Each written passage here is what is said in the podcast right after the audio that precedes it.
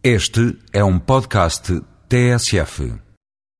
Na Europa, sobretudo no Mediterrâneo, o vinho faz parte da dieta alimentar. A origem desta cultura parece encontrar-se no facto de o vinho ter sido utilizado como líquido higiênico que supria as necessidades de água durante a formação dos impérios e das nações ocidentais. No Oriente, o líquido seguro que saciava a sede era o chá, ainda hoje a bebida que integra a dieta alimentar dos povos asiáticos. Portugal tem um consumo de 42 litros anuais de vinho por habitante. Para os muitos ouvintes que acompanham as suas refeições com vinho, iremos propor semanalmente uma garrafa de qualidade, cujo preço e quantidade produzida a coloca como estrela em qualquer carta de vinhos da restauração que visitamos de modo regular.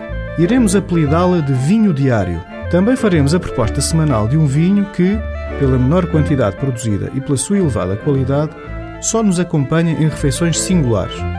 Muito relacionado com datas especiais, será a nossa proposta de um vinho de calendário.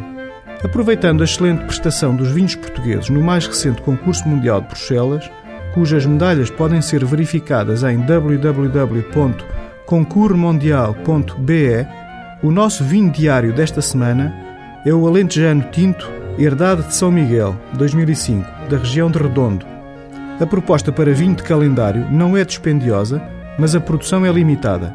Trata-se do tinto Adega de Pegões, Cirá, 2005, de Terras do Sado. No concurso mundial de Bruxelas, ambos os vinhos trouxeram para Portugal uma grande medalha de ouro. Até para a semana com outros vinhos.